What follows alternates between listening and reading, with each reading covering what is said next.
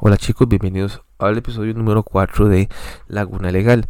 Hoy vamos a estar hablando de lo que pasó esta semana, que fue la elección de diputados para el próximo periodo legislativo de la Asamblea Legislativa de un periodo del 2022 al 2026. Em, la gente siempre tiende a, a preguntarse, porque es la única ventana en la cual el votante, el primero los primeros el primer domingo de cada febrero, eh, que es eh, las elecciones presidenciales, pueden ver eh, quiénes van a diputados, quiénes conforman esas primeras listas por las provincias, quiénes son esas personas. es la única ventana un año previo a las elecciones y ya después de ahí usualmente la gente pierde el track o pierde eh, el conocimiento de quiénes podrían ser los, los potenciales las potenciales personas a llegar a la asamblea legislativa a Cuesta Moras em, vimos que eh, Figueres eh, eligió a una pieza creo que es fundamental para la campaña política que se aproxima dentro de menos de cinco meses que es Rodrigo Arias ¿por, qué, ¿Por qué Figueres? ¿Por qué Figueres estaría escogiendo a los Arias?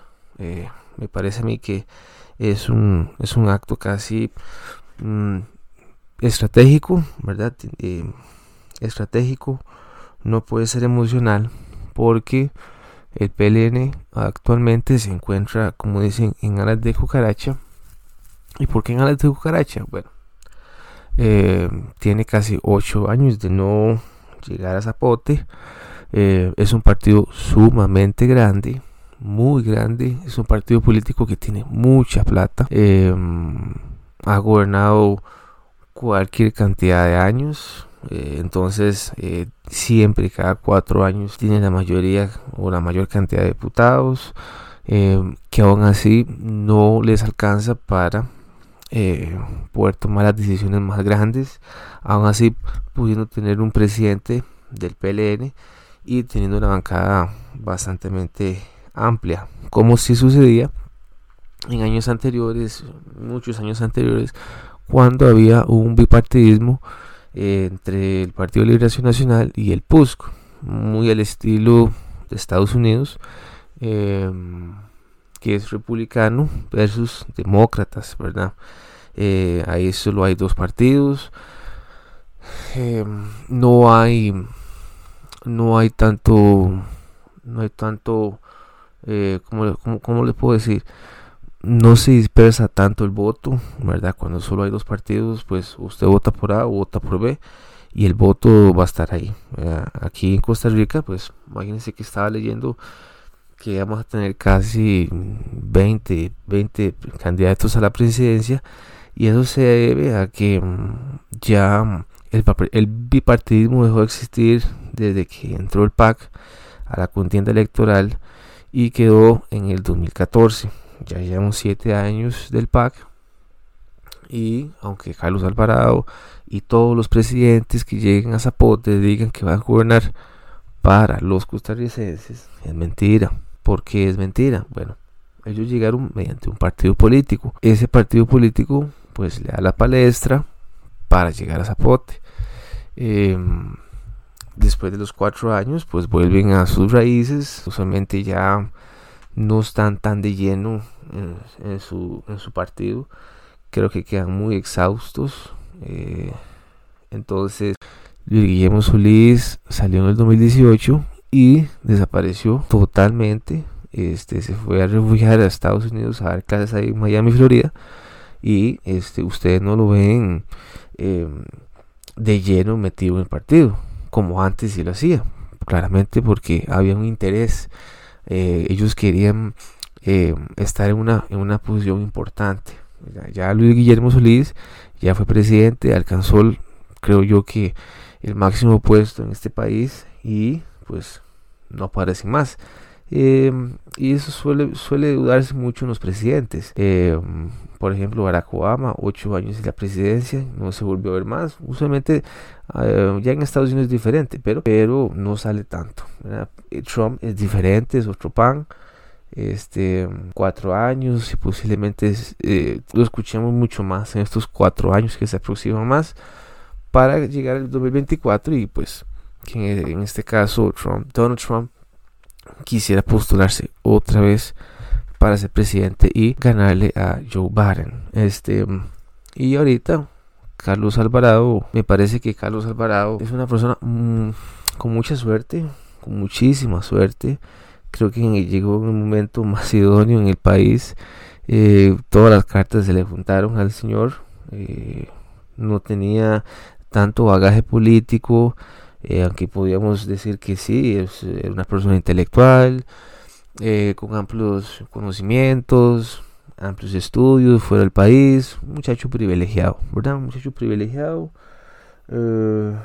no, no el tico usual, ¿verdad? El tico usual, que escuela pública, colegio público y universidad privada, ¿verdad? Porque tiene tan malas bases que escuela, universidad pública, difícilmente difícilmente.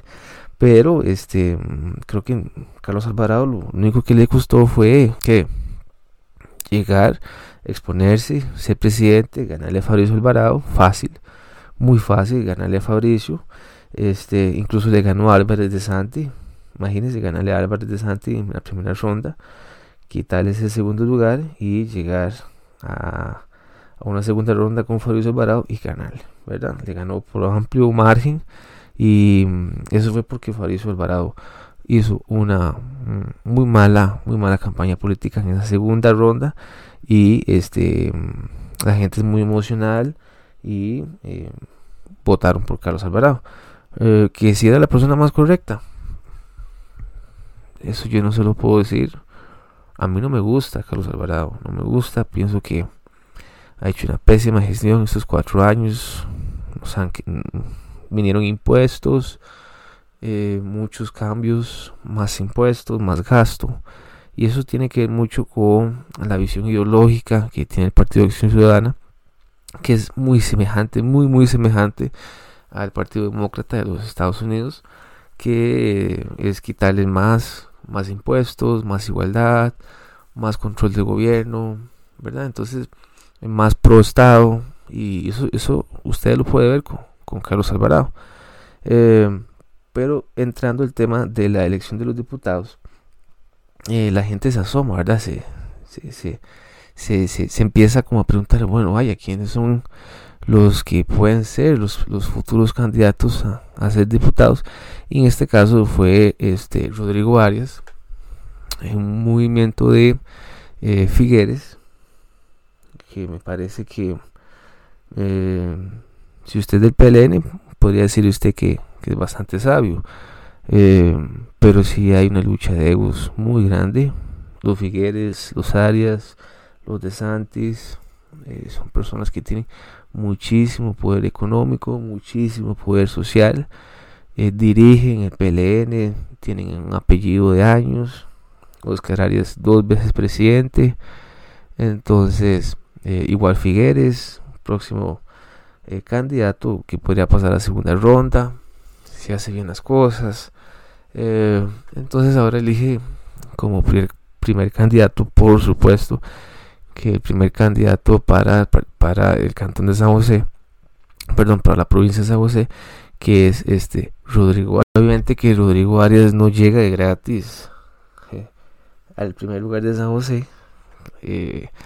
cada partido político tiene su estatus interno, Em, a veces tienen que poner platas, ¿verdad? Para, para esos puestos, eh, como un membership. Entonces, sí, sí me parece que, que, Rodrigo Arias llega, llega como un salvavidas para Figueres, como, como una unión para el Partido Liberación Nacional. Pero em, el tema es que a la gente no le gusta Rodrigo Arias. Eh, excepto lo del Partido de Liberación Nacional, por supuesto, pero es un Partido de Liberación Nacional muy ya es muy tirado, a mi opinión, es un partido que no es de derecha, aunque me digan que sí es de derecha, pero no es un partido de derecha, eh, es un partido más de centro izquierda, más tirado centro izquierda. Eh, Figueres es una persona que le gusta mucho eh, esa visión de pro estado más igualitario tiene que haber mayor igualdad todos estos temas que son que están muy a tapete, muy a la palestra, cambio climático, más impuestos, mejores condiciones sociales, menos pobreza, ¿verdad? Eh, Dios guarde quitar impuestos, Dios guarde bajar impuestos.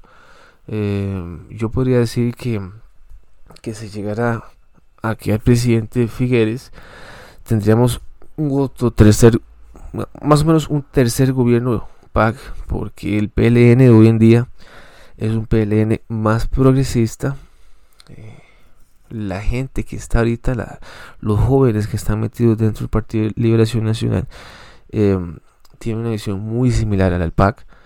Eh, aunque me digan que no, pero yo lo veo de esa manera. Si usted está de desacuerdo conmigo, por favor escríbeme y lo podemos hablar. Este, pero sí, porque es un partido que incentiva un poquito más los derechos LGTB, eh, más impuestos, no más impuestos, pero mantener los impuestos, ojalá subir el 13% del IVA, ojalá que no metamos la religión, muy parecido al gobierno que está actualmente en Estados Unidos, que es Joe Biden. Em, entonces, por ejemplo, si usted le pregunta a José María Figueres si cuál candidato le gusta más, si Joe Biden o Donald Trump, por supuesto que le va a decir Joe Biden. Es igual con, Oscar Arias, es igual que Laura Chinchilla, los tres personajes a ustedes le van a decir que le gusta más Joe Biden que Donald Trump. Y eso para mí dice mucho, dice mucho de su ideología, de sus creencias, de sus experiencias en el pasado. Este, vea Laura Chinchilla que también nos quiso meter por muchísimos años estos impuestos eh, no pudo en su gobierno y le tocó Carlos Alvarado. Pero bueno, eh, en la elección de diputados vamos a ir viendo quiénes van a ir encabezando esos primeros lugares en cada provincia. Eh, sí, puedo decir que a la gente no le gusta la figura, la figura de Rodrigo Varias, no le gusta para nada. El apellido Varias es muy es muy palagoso. Creo que los jóvenes más progresistas, los que ya van creciendo, 2018, eh, perdón, los que tienen ya 18 años a los 25, son muchachos que han crecido con eh, mucho, muchas redes sociales. Y, y, por, qué, por, qué, digo redes sociales? Bueno, este, podemos ver que en estos 7 años del Partido de Acción Ciudadana, ustedes creen que se van a ir eh, por la borda, sea que ya el Partido de Acción Ciudadana no va a gobernar, no va a gobernar más, pero es, es, mentira porque todos esos diputados han sido muy virales en redes sociales, más que todo en Twitter y en Instagram, y han ido influyendo mucho en la juventud. Un muchacho de 20 años, 22, 23, mm, dudo, dudo yo que, que quiera votar, este, qué sé yo, por un Fabrizio Alvarado. Eh, que, que quiera no se asemeje a sus principios o a esas creencias, ¿verdad? Que ha implementado el Partido Ciudadana a través, del, a través de los años. Eh, entonces, sí, este, mucho votante del Partido de Acción Ciudadana se puede ver identificado con el Partido de Liberación Nacional si Figueres quiere llevar temas eh, muy, perdón, quiere llevar una agenda eh, muy al estilo de Greta Thunberg, ¿verdad? Cambio climático, eh, aborto a la libre, derechos LGTB. Esa, esa es una agenda progresista. ¿Qué quiero decir progresista? Bueno, que cero conservadora, cero derecha, más, más una agenda liberal progresista. entonces, es algo que la gente también tiene que ir viendo. Y veo mucho yo en Twitter también que, eh, que, queremos liberales, sí, sí, perfecto, liberales. pero hay liberales que son de izquierda, hay liberales que son progresistas, que quieren más impuestos, que yo guarde zonas francas, eh, no podemos bajar los impuestos eh, porque se afecta al Estado, eh, crear más instituciones, más control del Estado. y por ahí va, por ahí va el PLN. de igual manera, el PAC es un partido que no tiene tanta plata como el PLN. entonces puede llegar más a los jóvenes, ¿verdad? Entonces Figueres puede llegar a cumplir ese papel en la primera y segunda ronda. Después ahí vi las elecciones de vicepresidente, de los vicepresidentes, el código electoral eh, establece que tiene que ser una mujer y un hombre. Entonces, eh, ahí eligió una señora que fue asesora de Ana Elena Chacón en el partido, el primer gobierno del PAC, y a la gente tampoco le gusta eso. A la gente tampoco le gusta eso. Entre más figuras Meta Figueres que hayan sido el PAC, creo que va a tener más rechazo. Más rechazo del que ya tiene Figueres en sí. Los debates van a venir y Figueres va a tener que rendir cuentas ante la opinión pública porque las preguntas van a venir. ¿Por qué se fue a Suiza? ¿Qué se hizo con la plata? ¿Por qué cobró esa asesoría? Las preguntas van a venir. Eh, Figueres tiene todo un equipo detrás. Como les digo, tiene la plata, puede pagar por esas, por ese equipo multidisciplinario, a diferencia de, digo yo, del PAC, que puede tener un equipo multidisciplinario, pero no tan amplio como, como José María Figueres. José María Figueres, eh, yo me puedo imaginar que puede tener unas 15, 20 personas detrás de esa campaña electoral. Eh, entonces, em, y eh, van a elegir gente, entre comillas, con experiencia, con muchos títulos, gente intelectual, etcétera, etcétera, etcétera, van a, entre comillas, a rajar de los, de los potenciales diputados que lleguen a, a, Cuesta Moras, pero realmente importa, realmente importa que llegue gente tan intelectual a la Asamblea Legislativa. Eh, a mi parecer es que no, no, no es necesario, digamos que que la constitución política este dice y lo dice muy claramente que para ser diputado se tiene que ser mayor de 25 años y ser costarricense y listo. O sea, no, no pide más que eso. No pide más que eso para llegar a Cuesta Moras, pero hoy en día la gente la gente sí pide títulos. Que sepa inglés, que tenga tantos títulos, que se ha estudiado, etcétera, etcétera, etcétera. Pero ya hemos visto que ha llegado, ha llegado gente muy intelectual a Cuesta Moras y, resulta ser la peor. Resulta ser la peor y, lo que se necesita en Cuesta Moras eh, es efectividad, que sean diputados que metan proyectos de ley que ayuden al ciudadano, eh, menos impuestos, menos trabas, eh, más empresa, más proyectos de ley pro empresa, eliminar instituciones públicas que ya no sirvan del todo y eso es lo que se necesita para llegar a, a Cuesta Moras. Pero este, entre más, entre más gente el PAC elija Figueres, más rechazo va a tener.